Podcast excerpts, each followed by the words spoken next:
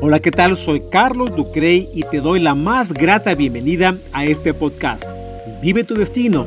Estaré compartiendo historias que han mostrado grandes enseñanzas donde juntos encontraremos una mejor oportunidad.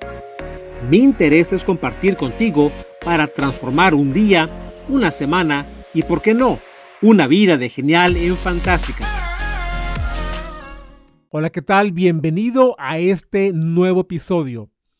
Te recuerdo que libero contenido los lunes, miércoles y viernes y te invito a que te suscribas al canal para que me ayudes y más gente tenga difusión a este contenido. Y recuerda que me encuentro en Instagram como Carlos Ducrey. En esta ocasión quiero compartir contigo tres experiencias.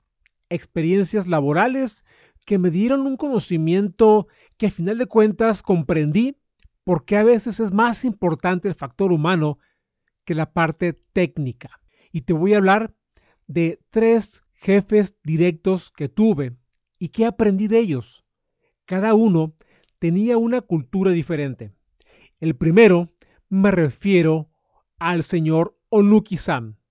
Onuki-san era de origen japonés y yo trabajaba en una empresa japonesa de tecnología donde era, importante todo el proceso que se llevaba a cabo en la parte de la manufactura.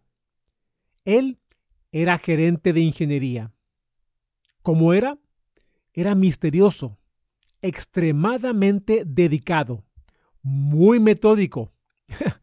y recuerdo, jamás lo olvidaré, cómo tuve que entrar a esa empresa. He tenido varias entrevistas de trabajo en mi pasado, pero esta, te soy muy sincero, nunca como ella. El señor Onuki me puso en la entrevista a resolver cinco problemas matemáticos. ¿Sí?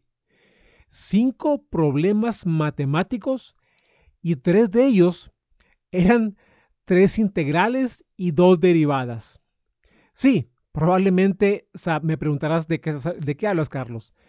Pero en fin, eran, eran ah, problemas de matemáticas que si sabías de ingeniería o si venías de carrera de ingeniería, pues eran casi como, como la base que tenías que responder, ¿no? Pero en fin, me hizo el examen y de eso fue todo. Nunca me preguntó nada sobre mi experiencia, nada sobre lo que yo había hecho en el pasado, cómo era simplemente pasé el examen de matemáticas y logré entrar. ¿Por qué era así el señor Onuki? Aprendí que la disciplina era su religión. La filosofía japonesa es muy distinta, es muy enfocada. Y recuerdo que él, él temía fallar a sus superiores. Asumía que su equipo tendría la misma dedicación que él y practicaba la lealtad. Pero aquí era un factor muy importante porque él asumía que como él era, éramos todos los demás. Nos, su equipo éramos un grupo de siete ingenieros, todos mexicanos. Y él se molestaba mucho cuando tenía expectativas acorde a lo que él esperaba que sucediera. Por supuesto que nosotros jóvenes teníamos otra mentalidad o probablemente no estábamos preparados como él y se frustraba. Tenía la, dedicación de, gritar. Gritar moderadamente tampoco era algo muy exagerado, pero siempre se, frustraba, eh, no comprendía por qué no, no, estábamos en su nivel.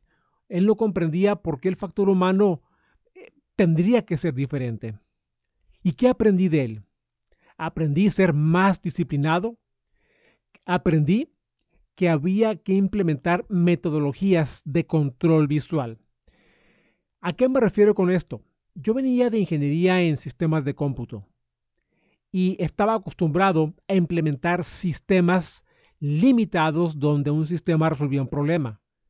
Él, por lo contrario, no le gustaban los sistemas de información, le gustaba más el control visual para mí era difícil de, captarlo en ese momento y ahí fue donde tuvimos algunas diferencias. También aprendí el respeto por mis superiores. Él era una persona muy conservadora, pero si llegaba ante él un superior del, de, de japonés, él tenía que hacer como una reverencia y era muy importante para ellos. Creo que era parte de su cultura, pero aprendí que siempre habría que tener lealtad y respeto por mis superiores. Esto realmente me ayudó mucho en mi carrera después, porque comprendí que aún tengas un jefe inmediato y tú crees saber más que él, tienes que tener respeto simplemente por la posición. No significa que tienes que decir a todos sí. Significa que tienes que tener respeto por su posición y ayudarlo en lo que mejor se pueda. También recuerdo que aprendí la mejora continua.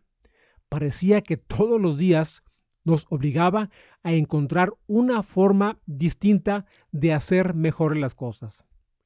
Realmente la filosofía japonesa es especial. Entre ellos es más dedicada porque entre ellos se comunican diferente. Y nuestra, nuestra forma de pensar como, como latinos o en la parte de Norteamérica es muy distinta.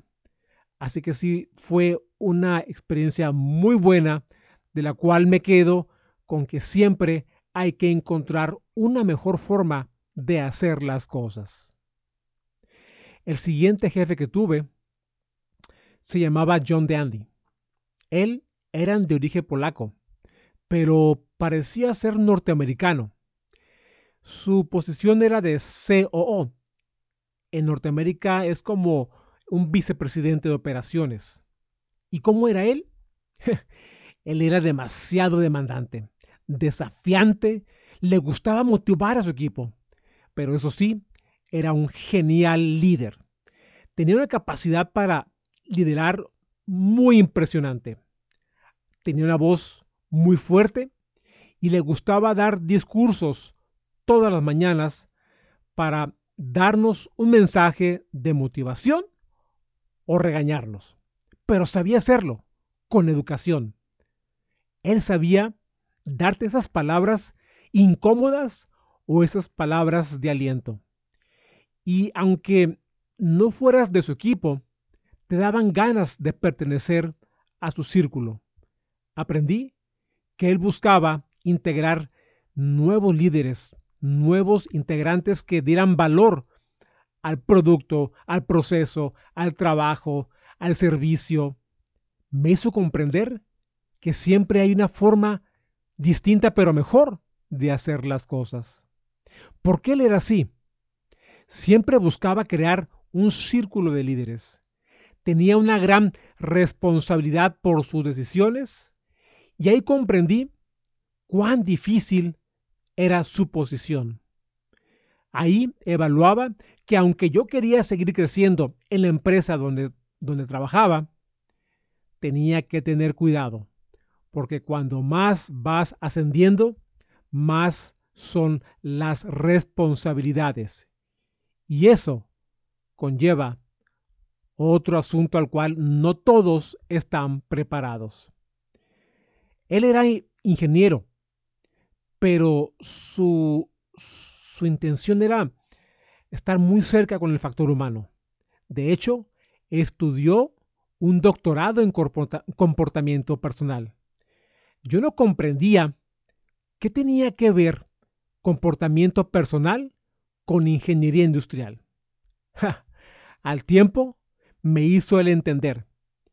Me hizo entender que en cualquier carrera, en cualquier profesión, en lo que hagas, en tu casa, en tu trabajo, en tu emprendimiento, en tu vida, saber tratar con el factor humano es fundamental.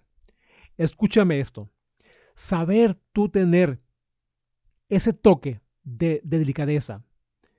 Ellos le llamaban engagement, que era como saber tratar a la persona, saber conectar con la persona, saber cómo crear un producto, crear un proceso, crear un servicio, conectarlo con el ser humano.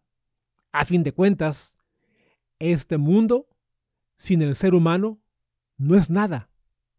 Y me hizo comprender esa parte. También me, me, me daba mucho gusto entender la capacidad que tenía para leer la personalidad de la gente. Él sabía de alguna forma cómo era o presentía saber cómo era tu, tu persona, si eras capaz, si eras agresivo, si eras débil. Él tenía esa, ese beneficio de leer tu, tu parte corporal. Obviamente nunca desarrollé yo tanto esa fase, pero sí, sí aprendí la base para, para entender qué tan importante es, por ejemplo, cómo te conduces, cómo respondes, cómo hablas, cómo te diriges. Eso es muy importante porque marca quién eres, de dónde vienes. Y muchas veces no tienes tú que explicar de cuál fue tu educación, qué quieres hacer en la vida, qué esperas, simplemente en la forma como te sientas, en la forma como, como estás en una sala de juntas, en la forma como conduces un auto, en la forma como respondes a una persona a un problema, expone mucho tu personalidad. ¿Qué aprendí de él? Que en cualquier profesión el factor humano es primordial.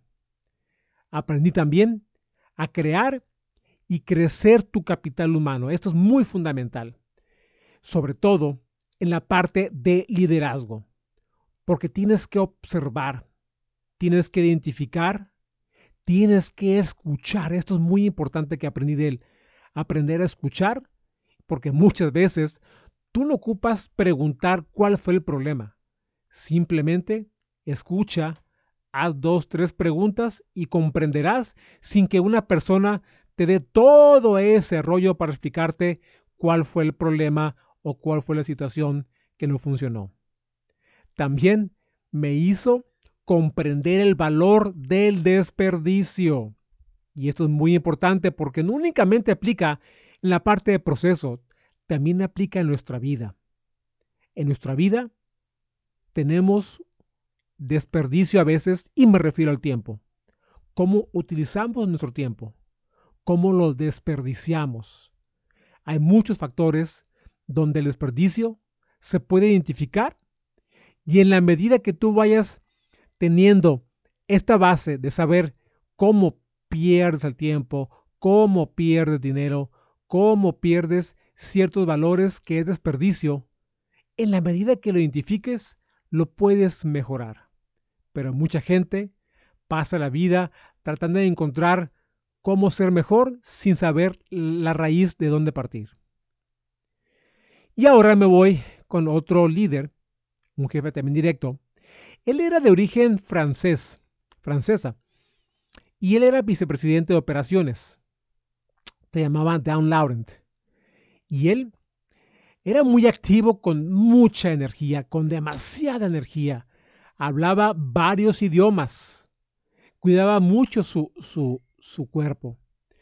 Pero lo que sí le ganaba era su ego él creía ser superior, creía ser mejor que todos, creía saber de todos los temas, creía conocer a mucha gente. Y sí, efectivamente, sí trataba de prepararse, pero siempre le gustaba dar un mensaje como que él era, él era superior a ti. No estoy generalizando, por favor, quiero aclarar esto. Esto que comparto eran personalidades muy específicas. No estoy diciendo que un japonés, que un norteamericano, que un polaco, que un francés sea su filosofía en general para todos. Lo hablo en forma individual, porque ellos tenían su propia forma de ser y no necesariamente dicta que era así su cultura. Pero bueno, él tenía siempre que tener la razón de todo. Le gustaba enseñarte, le gustaba así compartir mucha información. Pero, ¿sabes? Sabía ganarse la gente. Sabía sobre todo, tenía la facilidad y el tacto para ganarse a los grandes líderes. Y él tenía esa fortaleza y también por su idioma que lo hacía ver más inteligente, porque los grandes directivos lo, lo jalaban querían conectar con él. Como te digo, él era muy activo, le gustaba hablar mucho y pareciera que sabía de todos los temas. Y siempre estaba enfocado en el crecimiento corporativo. ¿Por qué creo que era así? Él estaba preparado y tenía la habilidad para hablar varios idiomas y se sentía muy seguro y lo hacía así. Siempre recuerdo que cuando había un tema, una discusión, un diálogo de un problema que había controversia, él tenía que pararse y dar una explicación. Él tenía que dar como la, la, pauta de que él tenía siempre la solución. Y a veces, como hablaba muy bien, nos hacía creer que sí, lo que él decía era correcto y él siempre estaba en la parte que, de decirnos qué había que hacer, porque quería saber todo. Entonces, él era así porque tenía mucha seguridad en sí mismo. Y eso aprendí de él. Tener seguridad en ti, aun cuando no tengas la menor idea de lo que estás diciendo, pero importa a veces más cómo lo dices. Y si no sabes del tema, él lo que hacía, daba una pausa y decía, mañana damos seguimiento. ¿Y sabes qué hacía? Se preparaba sobre el tema, estudiaba, preguntaba y al siguiente día nos venía a dar una clase, nos venía a dar una propuesta y una solución. Y no significa que él era un genio, que él era especial, significa que era metódico y le gustaba prepararse porque tenía la motivación de, si no tener la respuesta, la buscaba y nos daba una opción. Y eso lo hizo crecer exponencialmente. Parecía que él le gustaba cuestionarte, parecía que le gustaba lograr que tú te sintieras intimidado. Y sí, lo lograba, porque te digo, él mostraba mucha seguridad y le gustaba cuestionarte. Así que siempre también, aunque tú no tengas la respuesta, muchas veces no te expongas, no hables si no sabes del tema. Mejor pon una pauta, prepárate y ven con una posible solución. Es de, esta forma él daba la seguridad que todo lo sabía y que en todo estaba. Y sí, tenía también la habilidad de saber hablar apropiadamente. Su lenguaje era muy preciso cuando tenía que dar el mensaje de, de autoestima, de regaño, de motivación. Y él era muy enfocado a quererte dar un mensaje siempre desafiante. Pero sí, él era el señor Dan Laurent, que tenía siempre las palabras apropiadas para el momento apropiado. Y esto fue lo que aprendí de tres líderes a los cuales me reportaba, cada uno diferente. Pero lo que sí comparto entre ellos tres es que el factor humano es fundamental. No importa si estás en tu trabajo, en tu empresa, en un deporte, en una reunión, en tu casa, con tu familia. Saber tratar a las personas es lo mejor que puedes hacer en la vida.